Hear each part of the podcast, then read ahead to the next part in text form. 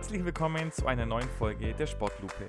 Mein Name ist Manuel Fröhlich und ich unterhalte mich hier mit deutschen Spitzenathleten und Spitzenathletinnen. Dabei möchte ich herausfinden, wie sie ticken, wie ihr Alltag aussieht und was gerade ihre Sportart so besonders macht.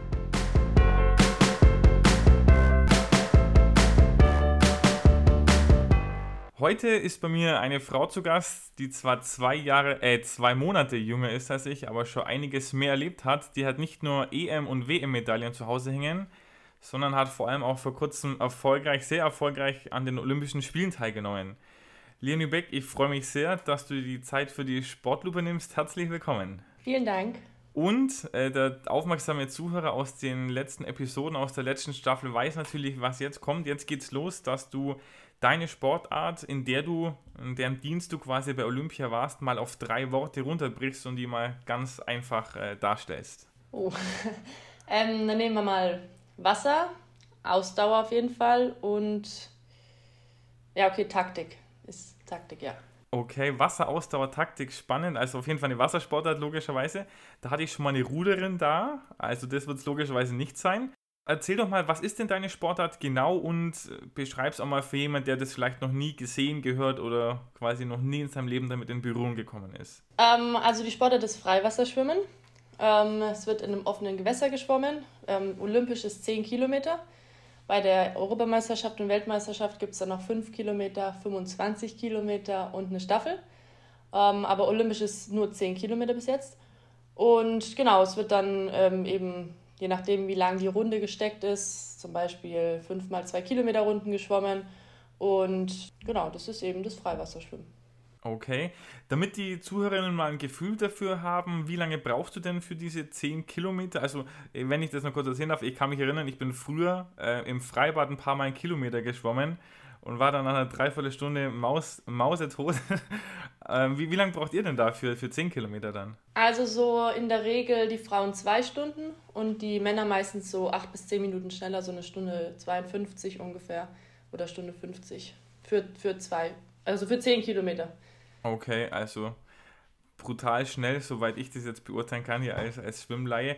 Wie, wie sieht es aus? Schwimmst du dann auch diese 25 Kilometer oder konzentrierst du dich mehr auf die 10 oder dann vielleicht auch kürzere, kürzere Strecken noch? Also ich bin bis jetzt noch nie 25 Kilometer geschwommen. Das äh, ist mir immer verschont geblieben bis jetzt. Aber ähm, ich finde, als Freiwasserschwimmer sollte man es schon einmal in seinem Leben gemacht haben. Und deswegen, ja, es ist noch nicht ausgeschlossen, dass es noch kommt. Aber bis jetzt habe ich es noch nicht gemacht.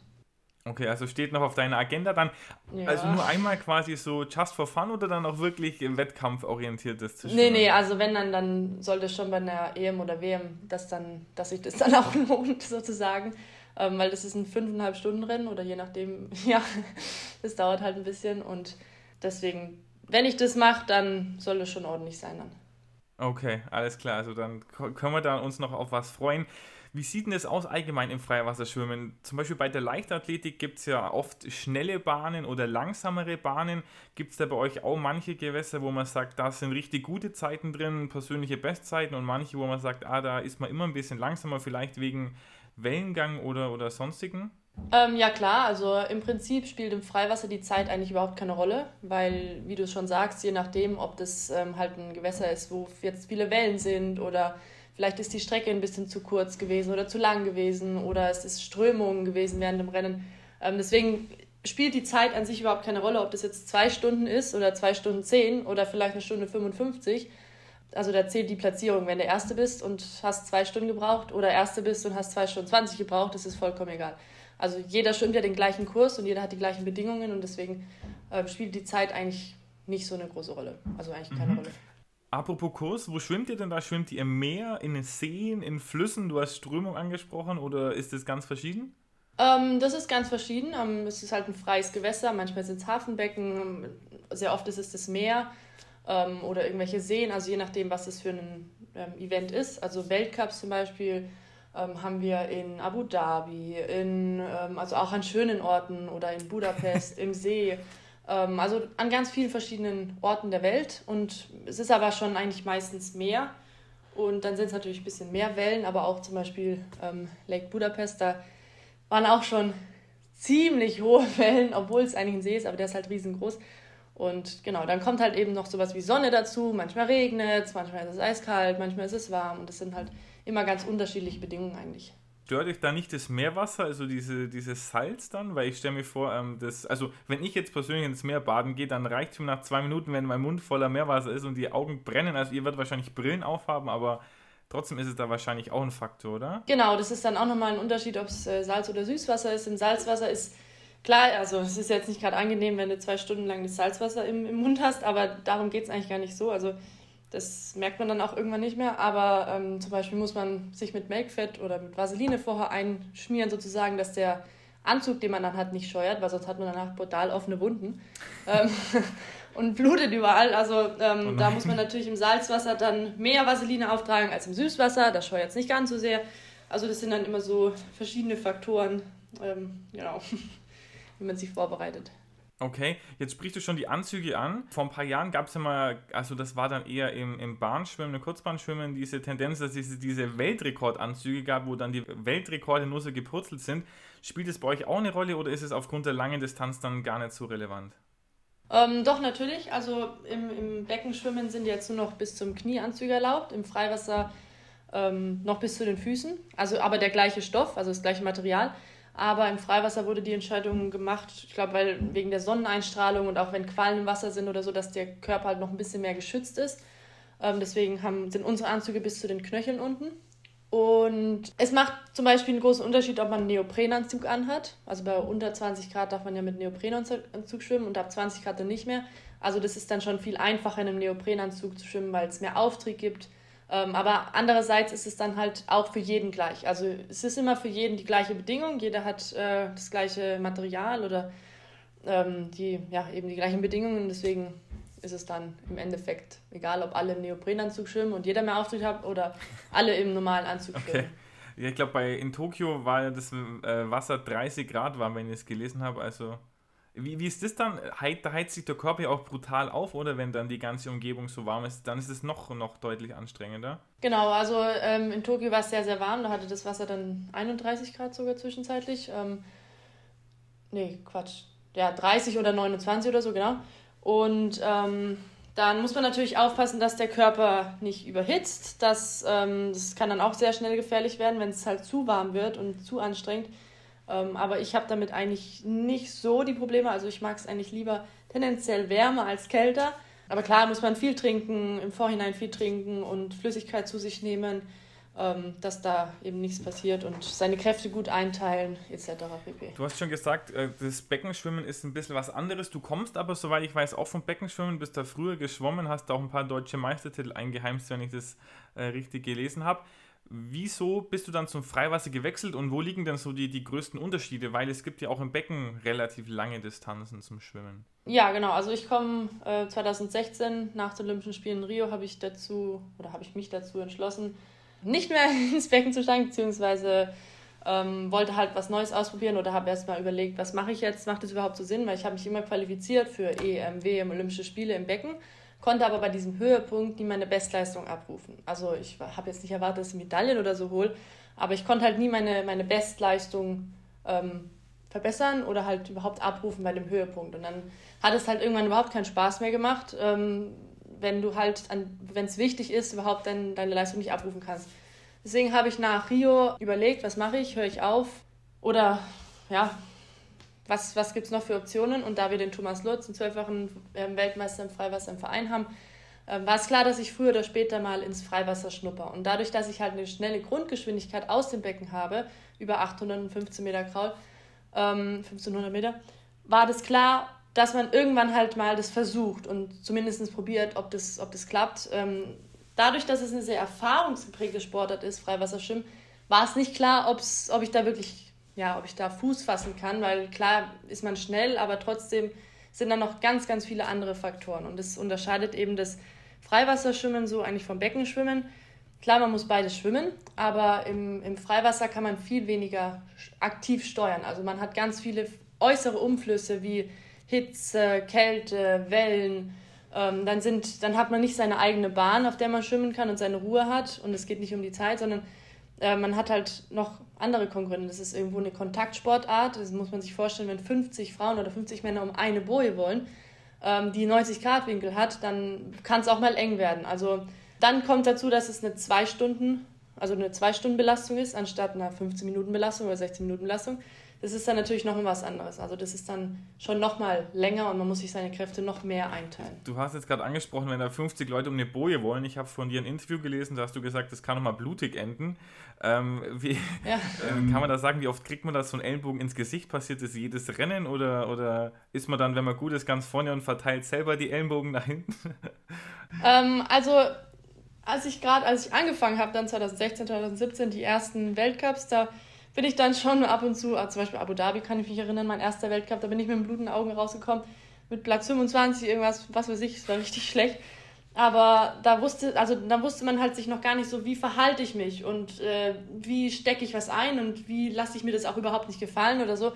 Ähm, und wenn man sich dann aber irgendwie schon in der Weltspitze halt irgendwie so ein bisschen einen Namen macht, dann lässt man sich auch irgendwie gegenseitig in Ruhe. Also dann hat man schon Respekt voreinander und ähm, möchte da auch überhaupt kein Gedrängel oder so. Deswegen versuche ich auch immer irgendwo vorne zu schwimmen, wo es, ruhig ist. Und das Gedrängel kommt dann eigentlich eher hinten, wo dann die Masse schwimmt sozusagen. deswegen in den ersten Platzierungen oder vorderen Platzierungen ist es nicht ganz so sehr. Natürlich kann man dann hinten mehr Kräfte sparen, weil man mehr Sogwirkung hat etc. Also es hat alles seine Vor- und Nachteile.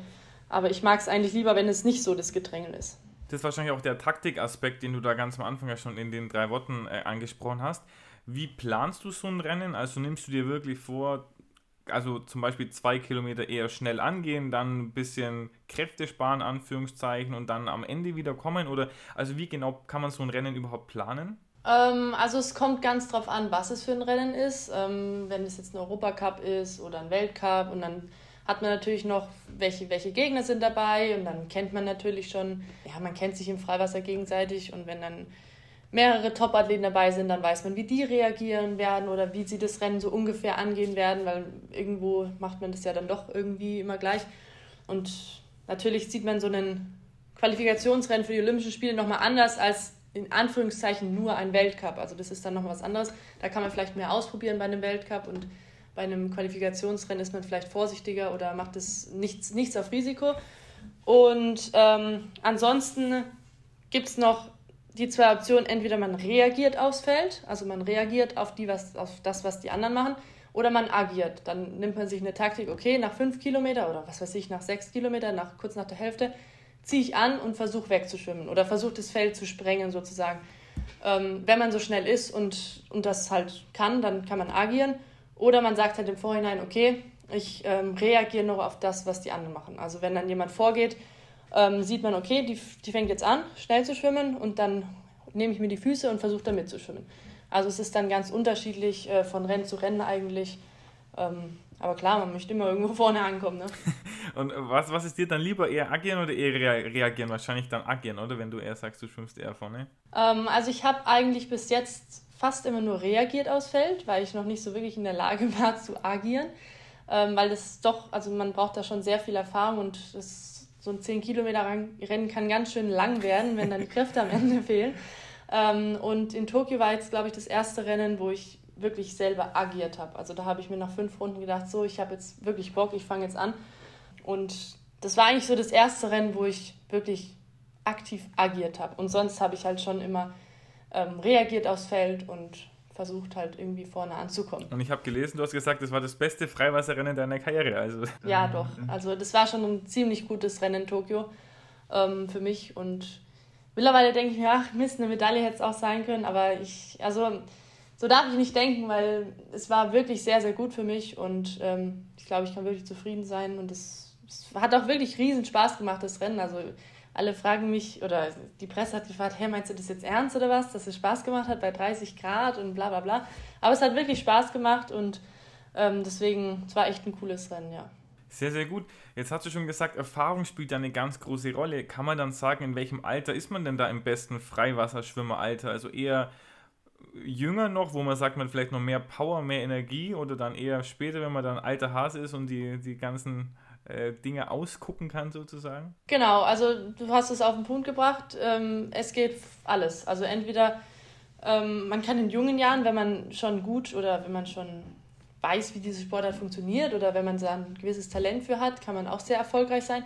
Aber es kann auch bis in ein hohes Alter gehen, dadurch, dass man halt über die Erfahrung so viel wegmachen kann oder fehlende körperliche Voraussetzungen oder ja, irgendwelche Ausdauer, die man nicht mehr hat, kann man sehr, sehr viel durch Erfahrung wegmachen. Also zum Beispiel der, der Thomas Lutz ist mit 34 noch Weltmeister geworden. Jetzt die Olympiasiegerin ist auch nicht mehr mein Alter, also die ist auch schon ein paar Jährchen älter. Ähm, deswegen, man kann mit Erfahrung sehr, sehr viel wegmachen in der Sportart und immer noch sehr viele, sehr viele Erfahrungen in hohem Alter. Jetzt wollte ich gerade. Erfolge feiern, so. Jetzt, so jetzt wollte ich gerade fragen, wann das hohe Alter denn losgeht, aber wahrscheinlich dann so über 30, oder? Das ist dann das hohe Sportleralter schon. Mm, ja, aber ja, im, im Beckenschwimmen ist es, ja, im Beckenschwimmen kann man auch mit 30 noch Medaillen holen. Also es geht bis, ja, gibt auch Leute, die sind mit 40 noch im Freiwasser. Aber das habe ich jetzt nicht vor, also um Gottes Willen. Aber ähm, man kann auch über 30 noch ganz normal äh, vorne mitschwimmen eigentlich, ja. Okay, und wie sagst du, oder was würdest du sagen, was für Talente oder für Fähigkeiten brauchen wir denn prinzipiell, um da gut zu sein? Also gibt es irgendwie besondere körperliche Voraussetzungen, besonders groß, besonders kräftig, besonders lange Arme? Ähm, gibt es da auch so Kriterien, die man erfüllen sollte? Ähm, ja klar, also körperliche Voraussetzungen, ich denke mal, wenn man groß ist, ist schon mal äh, ein, guter, ein guter Ansatz. Ähm, Wie groß bist du? 1,84. Oh, okay, das ist, das ist dann Andererseits, wenn du halt so riesig bist, dann hast du es halt auch schwerer, um so eine Boje zu kommen. Ne? Also musst du auch erst 1,84 um die Kurve bringen. Aber dann hast du auch lange Arme und lange Ellenbogen. Ja. Nee, aber ähm, was so Talente angeht, ist Orientierungssinn. Ähm, wie schätze ich meine Gegner ein? Kann ich das ganze Feld im Blick haben? 380, 360 Grad. Ähm, wer kann noch? Wer, wie viele Züge macht der? Links neben mir, rechts neben mir? Ähm, wer hat noch Kraft? Wer nicht? Ähm, wenn jemand nach vorne geht, sehe ich das, sehe ich das nicht? Ähm, bei der Verpflegung kann man sehr viel falsch und auch sehr viel richtig machen. Also es wird jede Runde ein Verpflegungsstab reingehalten, wo man was trinken kann, Kohlenhydrate etc. Ähm, da kann man sehr viel falsch machen, aber auch viel richtig machen. Und dann natürlich bei den Bojen kann man viele Plätze verlieren, aber man kann auch viele Plätze gut machen, ähm, wenn man sich halt richtig verhält und clever anstellt. Und genau, das sind halt viele Faktoren, die, die, man, die da so mit reinspielen. Jetzt sagst du, im Blick haben ist sehr, sehr wichtig. Das sehen jetzt die, die Zuhörerinnen nicht, aber ich sehe es, du hast eine Brille auf. Wie löst du dann das? Also ist die, ist die nur ganz schwach oder hast du Ja, nee, nee, die ist nur ganz schwach. Ähm, Witzige Geschichte. Ich kann nämlich in die Ferne nicht ganz so gut sehen und ich dachte aber immer so, okay, das ist nicht so, also es ist nicht so, nicht, ist nicht so schlimm, aber so beim Autofahren, hm, die Schilder und so, die sehe ich nicht ganz so gut. Und auch nachts. Und dann habe ich jetzt letztens einen Sehtest gemacht und dann hat er mir gesagt, ich habe nur noch 70% Sehfähigkeit. Oh. Also es ist nur 1,2 also Dioptrien oder so. Aber ähm, man kann mit Kontaktlinsen, aber ich, also ich sehe die Boje schon noch, also so ist es nicht. Aber wenn dann Wasser in der Brille ist und meine Brille ist dann meistens verschwommen, also, also so, weißt du, so ein bisschen. So angelaufen, oder? Genau, so angelaufen. Ähm, das ist halt dann blöd, wenn man nichts sieht. Also, das ist dann gerade, wenn man irgendwie im Zieleinlauf dann irgendwo vorne mitschwimmen möchte und äh, man überhaupt nichts mehr sieht, ist dann ein bisschen blöd. Deswegen, ähm, sowas spielt da halt alles mit rein. Aber, also, ich bin jetzt nicht komplett blind oder so. Also. Ja, ich dachte mir jetzt nur, weil du gesagt hast, so einzuschätzen, wie angestrengt sind die Gegner, da musst du ja schon auch die, die Gesichtszüge vielleicht ein bisschen deuten und dann ja. wird es bei dir eher so zum Rätsel raten, oder? ja, also ich. Der Thomas Lutz konnte sowas zum Beispiel. Der hat alle Gegner zu 100% im Blick gehabt. Also, das weiß ich nicht. Kann jetzt auch nicht jeder. Ich kann das jetzt auch nicht so gut. okay. Ähm, wie sieht es denn prinzipiell aus? Gibt es da Nationen, die immer gute Freiwasserschwimmer haben? Also ich würde jetzt mal Deutschland fast dazuziehen, wenn wir sagen Thomas ja. Lutz, Leonie Beck. Gibt es dann auch äh, weitere Nationen, die da vorne mitmischen immer? Ja, wir haben ja jetzt auch äh, Florian Wellbrock ist ja Olympiasieger geworden. Ah, ja, klar. Ja. Ähm, also Deutschland ist ähm, schon ziemlich gut, würde ich sagen, im Freiwasser. Wir haben auch äh, Weltmeisterschaft, die Medaille im äh, Goldmedaille in der Staffel jetzt gewonnen, 2019 etc. Dann, ja, die Brasilien Olympiasiegerin, Niederlande Olympiasiegerin und Olympiasieger 2016, Frankreich, USA, Italien, Spanien. Habe ich eben vergessen? Ja, es sind ziemlich viele Nationen, ähm, die eigentlich sehr gut sind. Also es sind sehr, sehr viele, ja. Okay. Aber es sind so die, die immer vorne mitschwimmen. Okay, wie sieht es dann da bei euch beim Thema Doping aus? Gibt es Dopingfälle oder es wird, also wird darüber gesprochen dann auch unter den Athleten oder gibt es da Emporkömmlinge, die dann besonders also aus dem Nichts äh, Wahnsinnszeiten abliefern auf einmal? Oder, oder Wahnsinnsergebnisse? Zeiten sind ja nicht das Entscheidende. Ähm, nee, also ich mir ist nichts bekannt oder ich habe nichts mitbekommen und wir haben ja auch regelmäßig Dopingkontrollen und wenn man jetzt nicht, also wenn jetzt niemand positiv getestet wird, dann geht man ja davon aus, dass alles gut ist. Also mhm. Also da braucht man sich jetzt nicht den Kopf zerbrechen, wer könnte gedopt sein oder wer nicht. Also äh, man muss davon ausgehen, dass alles fair und sauber ist und ähm, es sind schon irgendwo immer die gleichen vorne. Also das zeigt sich schon eine Tendenz eigentlich übers Jahr, über die Weltcups und etc., dass schon immer irgendwo die gleichen 10, sage ich mal, irgendwo vorne mitschwimmen oder gleich oder ja 15. Deswegen ja, Freiwasser ist wie eine Familie eigentlich. Man kennt sich gegenseitig, sind jetzt zum Beispiel im Schwimmen, im Beckenschwimmen gibt es ja ganz, ganz, ganz viele verschiedene Disziplinen.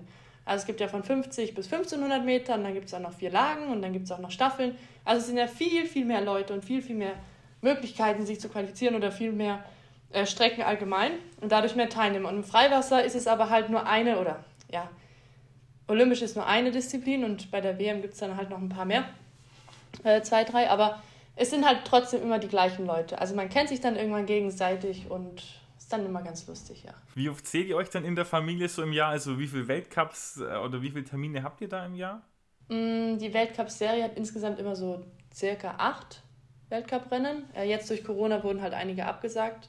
Letztes Jahr haben dann, hat dann nur einer stattgefunden. Dieses Jahr haben bis jetzt, glaube ich, zwei oder drei stattgefunden. Und sonst sieht man sich halt, wenn man sich qualifiziert, Europameisterschaft, Weltmeisterschaft, also Europameisterschaft dann halt nur die Europäer.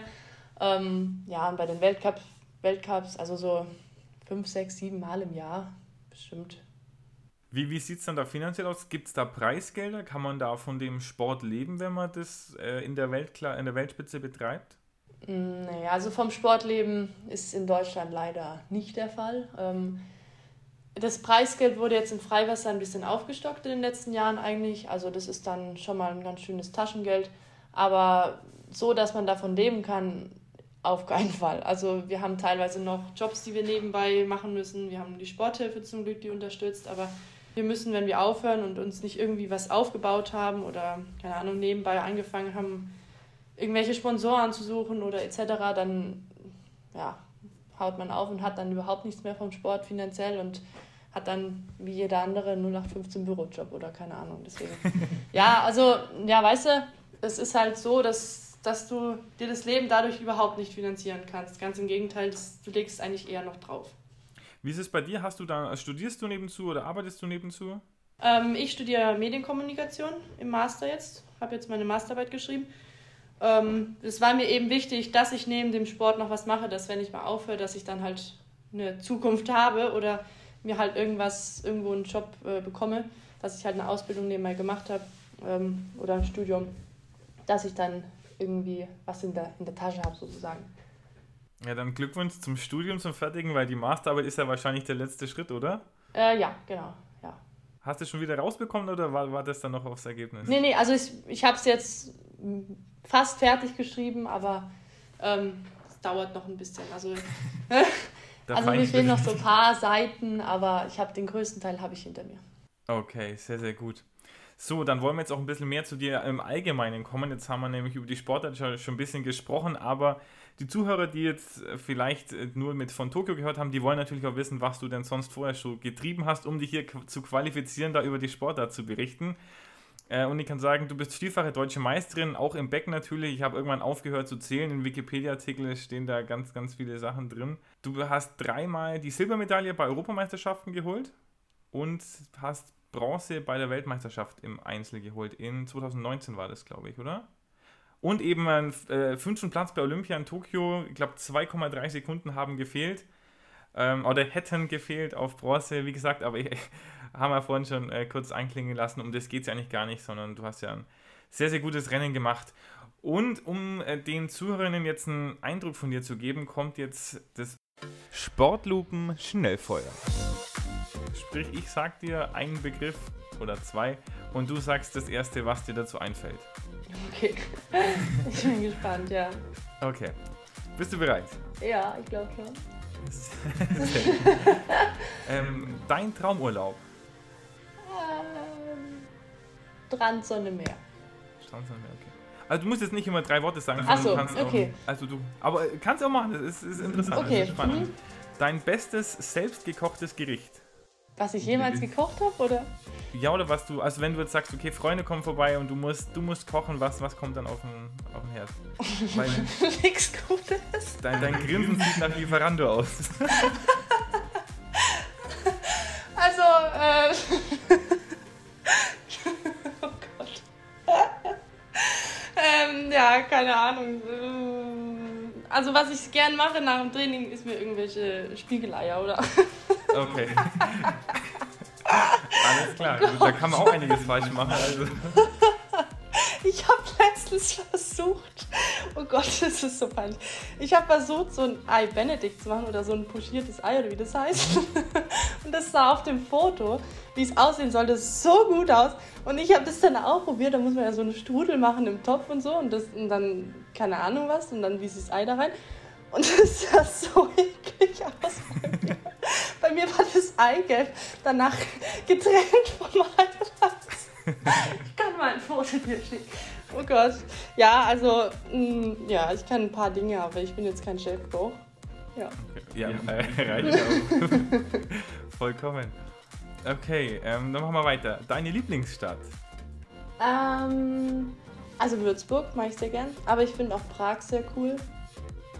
New York, Rom, sowas. Aber Würzburg ist das geliebte Nest, sag ich so. okay, alles klar. Deine Lieblingsserie? Ähm, Prison Break. Prison Break, okay. Dein Buchtipp für die ZuhörerInnen? Also wenn du eine Leseratte bist? Bin ich leider tatsächlich Eine gar Wasserratte? nicht. Ich bin ja die Wasserratte. Okay, alles klar. Dann dein aktuelles Lieblingslied. Ähm, soll ich reinschauen? Kannst du in der, in der Playlist spicken? Also ich höre ziemlich gemischt, eigentlich auch alte Lieder, neue Lieder. Grace Kelly habe ich jetzt äh, wieder für mich entdecktes Lied von Mika. Okay. Okay, sehr gut. Dann dein größtes Hobby jetzt abseits des Schwimmens. Mit Freunden in die Stadt essen gehen, wenn man das als Hobby nehmen kann. Ich habe keine Zeit für andere Hobbys. Okay, was ist dein, dein Restaurant-Tipp hier in? Ähm, der Biergarten bei uns, äh, beim, beim Wolfgang Adamibert, also Biergarten Esso Würzburg 05. Dann, ja, den nehme ich als Tipp. Da gibt es nämlich auch einen Abenteuer Golfpark. Macht riesen Spaß. Okay. Sehr gut. Dann dein Lebensmotto. Ähm, also positiv denken, eigentlich. Das. Okay. Okay. Sehr gut. Und letztes äh, Teil im Sportloom Schnellfeuer. Dein Wunsch fürs restliche Jahr 2021. Ähm, den Sport genießen. Okay. Sportlupen Schnellfeuer. So, dann sind wir jetzt ja schon ein bisschen warm geworden mit dir. Und jetzt geht es natürlich weiter. Wichtigste Frage natürlich, in welchem Alter hast du denn dein Seepferdchen gemacht? Hm, vier oder fünf? Okay, wie, oder wie bist du, wie bist du prinzipiell zum Schwimmen als, als Hobby gekommen oder als, als Sportart? Irgendwie von, von der Familie mitgenommen worden oder hat es dir einfach so Spaß Also gemacht? schwimmen gelernt haben wir, also ich habe ein paar Cousinen und Cousins und auch Geschwister. Schwimmen gelernt haben wir sehr früh, weil unsere Oma einen Pool hatte und da ist es natürlich gefährlich, wenn die Kinder nicht schwimmen können. Also da haben wir sehr, sehr früh schon alle schwimmen gelernt. Und in den Schwimmverein, ich bin in Augsburg geboren, bin ich gekommen, weil mein älterer Bruder schwimmen gegangen ist. Und dann wollte ich das als kleine Schwester natürlich auch. Und dann bin ich auch in den Schwimmverein gekommen. Und was dazu, was man dazu sagen muss, mein Papa ist Arzt und da kam sowas wie Reiten oder Fußball oder so halt nicht in Frage, weil es zu gefährlich ist. Und er hat immer gesehen, hat, wie die ganzen Kinder verletzt ins Krankenhaus kamen. Und deswegen, Schwimmen ist eigentlich eher so eine ungefährliche Sportart. Deswegen ist es dann zum Schwimmen gekommen. Genau. Okay, sehr gut. Ich bin ja auch äh, gebürtig, oder was heißt gebürtig? Ich habe 22 Jahre in Schwaben gewohnt. Was, wie hat es dich dann nach Würzburg verschlagen? Also nur durch, die, durch den Sport oder durch Studium? Ähm, durch die, also mein Papa hat dann in Würzburg eine, eine Stelle bekommen, deswegen sind wir umgezogen. Okay, okay, alles klar. Wie ist es bei dir? Gehst oder kannst du noch in deiner Freizeit ins Freibad einfach zum Planschen gehen oder ist das, ist das eher nichts für Nee. dich? Also tatsächlich ist es gar nichts für mich. Also wenn man viereinhalb Stunden oder fünf Stunden am Tag im Wasser ist, dann möchte ich in meiner Freizeit eigentlich nicht auch noch im Wasser sein. Aber ähm, nee, Also was, was wirklich cool ist, ist Trainingslager in der Sonne. Ähm, mhm. Das macht dann richtig Spaß, wenn man halt mal in der Sonne trainieren kann. Da wird man auch schön braun übrigens. ähm, aber so in der Freizeit dann noch in irgendeinen Rutschpark oder was weiß ich, das weiß ich nicht. Also Rutschpark ist vielleicht noch was anderes, das wird vielleicht noch Spaß machen, aber so in Freibad in der Freizeit, nee. Dann nutze ich die Zeit und schwimme dann dort. Okay, jetzt gehen wir nochmal zurück. Als Kind, was für einen Berufswunsch hattest du denn da? Also hast du dann dir schon immer überlegt, ah, ich will mal zu Olympia, ich will mal da für Deutschland antreten oder wolltest du Polizistin werden, auch Ärztin, wie dein Papa? Ganz früher wollte ich dann tatsächlich Ärztin werden, aber irgendwann habe ich festgestellt, ich kann Blut nicht sehen. Also das kam dann irgendwann ähm, doch dann raus. Man meint jetzt, meint jetzt wegen der Seesteiche? nee, ich, nee, also weiß ich nicht, was das für Traumen waren, aber zum Beispiel, als wir Skifahren waren, früher sehr oft Skifahren und dann wenn irgendjemand sich verletzt hat oder so, das fand ich so schrecklich aus einer Familie oder so und dann ist, oh, nee, das kann ich gar nicht. Nee, aber so einen richtigen Berufswunsch oder so hatte ich tatsächlich nie. Also es gibt ja Leute, die sagen von klein auf, ich will Feuerwehrmann werden oder ich will Astronaut werden und so. Und das hatte ich eigentlich nie. Ähm, und ich war halt, also ich war immer Sportlerin, so, ja. Okay, was ist jetzt dein Berufswunsch, wenn du sagst, du hast jetzt den Master so gut wie fertig? Also hast du dann schon ein konkretes Bild, äh, was du später mal machen mm, willst? Ich würde gern meinen Beruf oder meine zukünftig, meinen zukünftigen Beruf würde ich gern mit dem Sport verbinden und vereinen eigentlich. Also ich würde gern das, was ich jetzt jahrelang erlebt habe und ähm, durchgemacht habe und ja, halt Erfahrung gesammelt habe, möchte ich halt auch nutzen für meine Zukunft. Also ich möchte jetzt nicht, okay, jetzt habe ich so und so viele Jahre Sport gemacht und war dann auch einigermaßen erfolgreich und jetzt kann ich das aber überhaupt nicht nutzen für die Zukunft. Also ich möchte es irgendwie verbinden dann. Sehr, sehr cool. Hast du dann einen Lieblingswettkampf? Du hast vorhin schon angesprochen, ihr seid in Dubai, ihr seid in ganz vielen Orten auf der Welt. Am coolsten ist natürlich dann WM, EM, Olympische Spiele, egal jetzt, wo sie stattfinden. Aber was immer ganz schön ist, ist in Doha, ähm, der Weltcup. Abu Dhabi ist jetzt auch dieses Jahr im Dezember wieder ein. Einmal war es auf den Seychellen sogar ein Weltcup. Ja, es gibt schon viele schöne Orte auf der Welt, aber es gibt natürlich dann auch nicht ganz so, nicht ganz so schöne Gewässer ähm, in der Welt, wo es dann ja nicht ganz so viel Spaß macht, zum Beispiel. Wenn du dann so weit weg einen Weltcup hast, fliegst du dann dahin und schwimmst und fliegst wieder zurück oder wird das dann mit dem Urlaub verbunden? nee. Teilweise? Also Urlaub ist wirklich gar nicht. Aber Hobbys, Urlaub, sowas äh, kenne ich leider nicht. Ähm, also das ist dann wirklich hinfliegen, einen Tag dort ungefähr und schwimmen und wieder zurück. Krass, dann äh, kommst du ja nicht viel in der Welt rum, aber hast noch außer, außer dem Wasser noch gar nicht so viel. Richtig, ich bin überall, aber krieg nichts mit. okay. Jetzt haben wir vorhin schon ein paar von deinen Erfolgen gehört. Äh, Medaillen zu Hause hängen, Olympia, ein saustarker fünfter Platz. Was würdest du sagen, was, was ist dein größter Erfolg? Das Rennen in Tokio, der fünfte Platz. Das Rennen in ja. Tokio?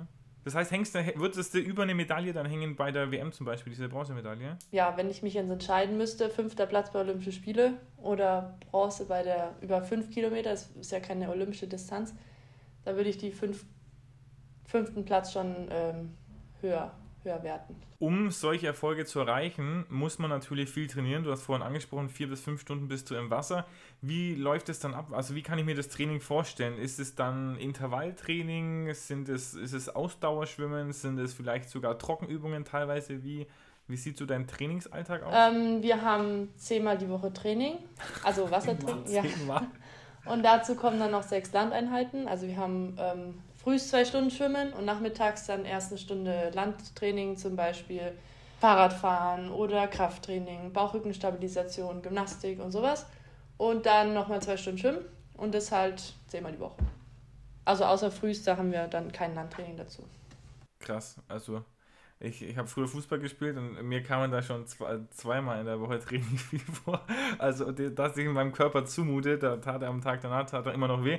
Hast du überhaupt eine Muskelkarte oder ist dein Körper da die Belastung dann jetzt mittlerweile gewohnt nach den Also, vom Schwimmen kriege ich eigentlich keine Muskelkarte, außer jetzt nach der Sommerpause tut mir tatsächlich auch alles weh. Aber ähm, so vom Krafttraining oder so, wenn man das dann mal gescheit macht, dann kriegt man da auch ordentlich Muskelkater von wenn du, wenn du dann so intensiv trainierst, welche Rolle spielt dann die Ernährung für dich? Musst du da dann auch wirklich aufpassen, dass du ähm, dich sehr gesund ernährst, eiweißreich oder wie auch immer, wenn du da einen Muskelaufbau trainierst? Ähm, ja, auf jeden Fall. Also ich sag mal so, ich gönne mir auch ab und zu, weiß ich nicht, einen Döner oder mal McDonalds oder so. Das brauche ich auch für meine Seele, aber ähm, wenn man das zu oft macht, ähm, dann merkt man halt, dass im Training, ja, dass es den Körper jetzt nicht ganz so freut. Also man muss dann schon darauf achten, dass wenn man gerade in Umfangwochen, wenn man viel schwimmt, dass man halt das Richtige isst. Also viel Nudeln, Kartoffeln, Reis, langkettige Kohlenhydrate halt. Dass der Körper halt auch irgendwie was zurückgibt. Also ein Auto kannst du ja auch nicht fahren, wenn es nicht getankt ist, sozusagen. Sehr schönes Bild. Okay, das ist jetzt ja das ganze, das ganze körperliche oder das, was wirklich das physische. Wie sieht es dann mit dem mentalen Part aus? Welche Rolle würdest du sagen, spielt die Psychologie im Freiwasserschwimmen? Ähm, ja, allgemein im Sport eine Riesenrolle. Ähm, aber im Freiwasser, das hat mir auch ein bisschen besser gefallen als im Beckenschwimmen. Ähm, also so habe ich empfunden, dass im Freiwasser alles ein bisschen lockerer ist. Also es ist alles ein bisschen, ja, einfach lockerer. Also das ist, äh, geht eher in die Richtung, also es ist jetzt immer noch ein bisschen uncooler als Surfen oder so, also oder Skateboard fahren, aber im Freiwasser, ja, muss man sich nicht ganz so viele Gedanken eigentlich machen. Also es ist alles ein bisschen familiärer, ein bisschen lockerer, genau. Ja. Hast du da irgendwelche Rituale, die du vor einem Wettkampf durchführst, irgendwie, dass du sagst, immer das gleiche Lied vom Wettkampf, vom gleichen Fuß aufstehen? Ich habe auch mal gelesen, dass du irgendwie immer zwei Ketten als Glücksbringer dabei hast. Ja, also meine zwei Ketten habe ich immer dabei. Und ansonsten ist der Ablauf eigentlich vor dem Wettkampf immer der gleiche, weil man muss immer zur Beschriftung gehen, dann kriegt man seine Nummern, Nummern aufgeklebt, dann muss man seine Transponder festkleben, dann muss man sich erwärmen, seinen Anzug anziehen. Also es ist immer der gleiche Ablauf irgendwo, deswegen, das gibt dann auch ein bisschen Sicherheit, wenn es irgendwo doch immer das gleiche ist. Und genau, das ist so das Ritual eigentlich, das ist immer das gleiche. Wie sieht es prinzipiell bei dir aus? Jetzt sind wir auch schon fast am Ende angelangt. Wenn du durch Würzburg läufst, wirst du da erkannt? Kommen da Leute auf dich zu und sagen, hey, du bist doch die von Olympia hier, ich habe dich im Fernsehen gesehen? Oder fühlst du dich als Star? Nee, also als Star, nee. Ähm, aber ich jetzt, letztens waren wir frühstücken in der Stadt und dann sind wir irgendwann aufgestanden und hat der Nachbartisch gesagt, ach, Leon, äh, äh, Frau Beck oder Leonie, keine Ahnung, herzlichen Glückwunsch zum fünften Platz. Und ich so, okay. Wissen Sie, wer ich bin oder was? Ja, nee, aber das war ganz lieb. Ähm, und das gibt dann natürlich schon ein bisschen Wertschätzung, wenn man erkannt wird. Aber es ist jetzt nicht so, dass ich da äh, reinweise Paparazzi sind mir her. Also so ist es nicht. Das, denke ich, ist auch in, in Deutschland, wenn man jetzt nicht gerade ein ähm, internationaler Fußballstar ist, selten, glaube ich, leider. Also es ist jetzt nicht so wie in Italien zum Beispiel, wo die Sportler wirklich Nationalhelden sind, das ist in Deutschland halt einfach nicht so. Dafür mache ich es ja jetzt auch nicht. Also ich äh, mache das ja jetzt nicht so, um gefeiert zu werden oder was. Also das macht, macht man ja schon für sich selbst.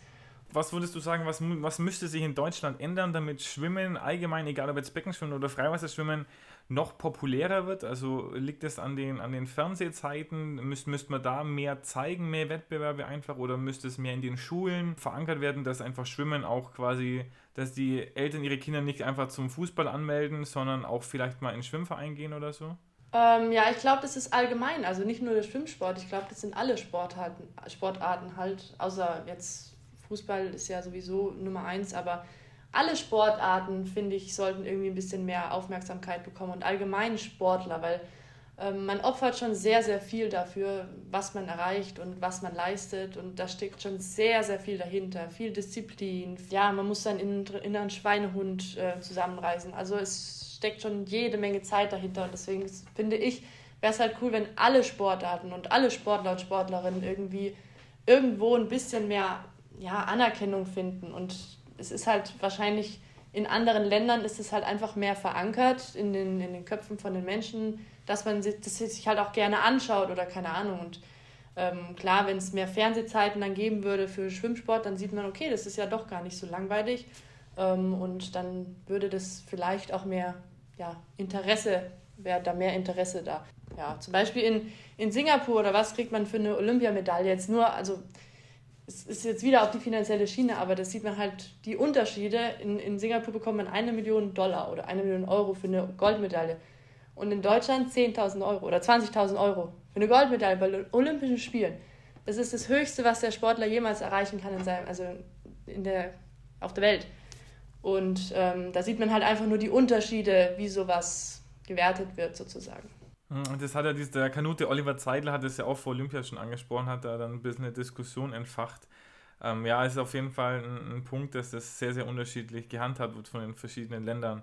Ja, also man macht es ja, im Endeffekt macht man es ja wirklich nicht für, für, für den aus dem finanziellen Hinsicht. Also man macht es ja nicht fürs Geld, man macht es ja für sich selber und äh, man es ist einfach ein cooles Gefühl, wenn man seine Ziele erreicht und ähm, was weiß ich, da oben auf dem Podest steht. Das ist einfach, das ist einfach wirklich Genugtuung. Aber da, das ist halt einfach nur der Unterschied aus den Ländern, wie das sowas gewertet wird. So ganz neutral betrachtet. Bestimmt eine Diskussion, die man auch führen muss, dann irgendwo im, im Spitzensport, wie man, das, wie man das handhaben möchte, einfach. Ähm, gut, ich glaube, in, in vielen Ländern gibt es dazu Sachen wie die Sporthilfe oder die deutsche Sportförderung dann nicht, aber muss, muss man sich auf jeden Fall anschauen. Leonie, jetzt sind wir aber schon am Ende angelangt. Jetzt kommt nur noch die traditionelle Abschlussfrage. Und die kannst du natürlich mit fünf Stunden Training am Tag sehr gut beantworten.